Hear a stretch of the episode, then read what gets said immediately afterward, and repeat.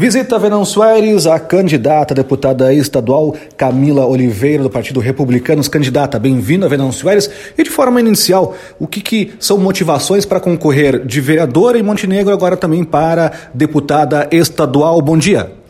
Bom dia a todos aqui da cidade de Venâncio Aires. É uma satisfação muito grande estar visitando o jornal Folha do Mate. E o que me motiva a ser candidata a deputada estadual? Bom, hoje eu estou vereadora na cidade de Montenegro. Durante meu primeiro ano de mandato, pude trabalhar bastante pela minha cidade, buscando recursos para a minha cidade. Eu sou profissional da área da saúde, sou técnica de enfermagem, então eu conheço a demanda da área da saúde como ninguém. Trabalhei inclusive dentro do Hospital Montenegro, dentro da UTI do Hospital Montenegro. Então essa é uma das minhas principais bandeiras. Mas dentro deste contexto todo, o que me motiva a ser candidata a deputada estadual, principalmente porque eu sou uma pessoa inconformada, sou uma pessoa inquieta, eu não sou uma pessoa que costumo ficar parada. E eu sempre olho ao redor e penso o que eu posso melhorar mais e o que eu posso fazer mais pela população. Bom, o trabalho que eu desenvolvi na minha cidade de Montenegro, eu acredito que foi um trabalho muito bom. E este mesmo trabalho que eu desenvolvi na cidade de Montenegro, eu quero desenvolver dentro do estado do Rio Grande do Sul. Eu acredito que eu tenho possibilidades de sim representar os nossos gaúchos na Assembleia Legislativa do Estado do Rio Grande do Sul. E o que, que, são uh, projetos, metas, caso chegando então à Assembleia, uh, as pautas, por exemplo, enquanto vereadora, era a defesa do conservadorismo, saúde, a infraestrutura para o interior. Isso também permanece enquanto deputada? Exatamente, permanecem as mesmas pautas. Bom, eu sou uma mulher cristã, conservadora, bolsonarista, embaixadora das escolas cívico-militares. Por que embaixadora das escolas cívico-militares? Dentro do nosso município de Montenegro, nós conseguimos implantar uma escola cívico-militar, um projeto da minha dobradinha com o Tenente Coronel Zuco, que é deputado estadual. Ele foi o autor desse projeto.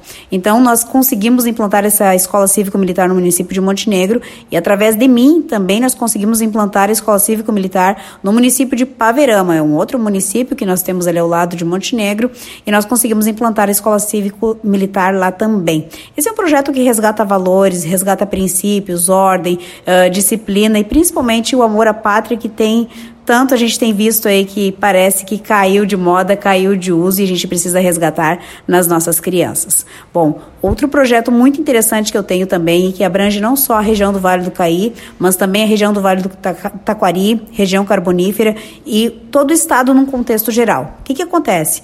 A gente viu nos últimos anos um grande êxodo rural, uma grande saída dos jovens do campo para a cidade. O que, que existia aquela máxima que os pais diziam: vou, vou pagar para o meu filho estudar para não passar trabalho na roça, não passar trabalho na colônia.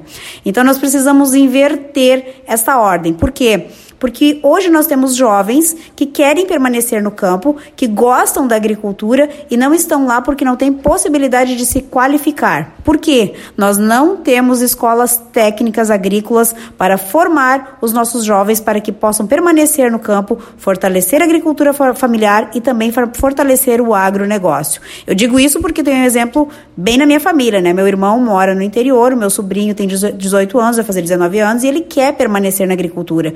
E não tem uma escola técnica para poder se qualificar. Então, esse, esse vai ser um dos meus focos principais, é a qualificação dos jovens para que permaneçam na, na agricultura e que a gente possa fortalecer o agronegócio e a agricultura familiar.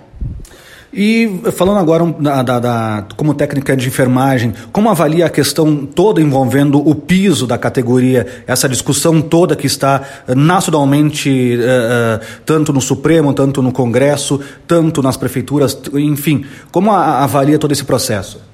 Bom, eu também sou proponente de um hospital público regional para a região do Vale do Caí. Eu acho que é muito importante nós salientarmos isso. Eu, eu não falo tanto do projeto do hospital público regional aqui na região do Vale do Taquari, porque a região do Vale do Taquari a gente pode dizer que está bem servida de saúde, graças a Deus, né? Claro, sempre precisa melhorar alguma coisa, mas hoje está bem servida, que tem hospitais muito bons aí, que a gente sabe que são referência aqui nesta região.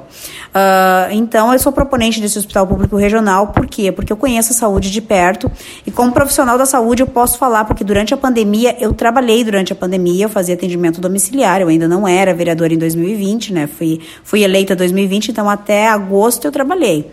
Então eu vejo assim que a pessoa só vai dar valor para a saúde quando ela não tem. Só vai valorizar um profissional de saúde quando precisa de um profissional da saúde. É lastimável que apenas um canetaço do STF venha a vedar a, o pagamento do piso da, da categoria, porque assim, ó, os profissionais são três pilares que nós trabalhamos na sociedade: é saúde, educação e segurança. E eu falo nesta ordem: saúde, educação e segurança, porque é nesta ordem mesmo. Porque sem saúde tu não sai da cama, sem saúde tu não pode estudar, sem saúde tu não pode trabalhar. A saúde é o principal pilar de uma sociedade. E você só vai ter a, a saúde devida quando tu mere, a, a merecida saúde quando tu valoriza que tu motiva os profissionais da saúde. Aplauso não paga salário. Aplauso não enche barriga. Aplauso simplesmente não satisfaz. Ele satisfaz o ego, mas ele não, não vem para dar aquela real uh, valorização que o profissional merece.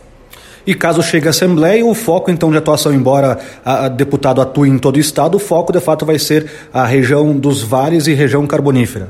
Isso, embora a gente tem assim essa, esse olhar muito voltado para estas regiões, porque a gente conhece as demandas dessas regiões. Claro, seremos uma deputada para o estado todo o estado do Rio Grande do Sul, mas a gente sabe a carência que principalmente estas regi regiões têm de não ter uma real representação. Há anos nós não temos uma real representação na região dos vales. E chegou a hora da região dos vales dar esse voto de confiança para Camila Oliveira, 10077, candidata a deputada estadual, que vai representar, sim, com muito respeito, com muita uh, qualificação e com muito carinho toda a nossa região.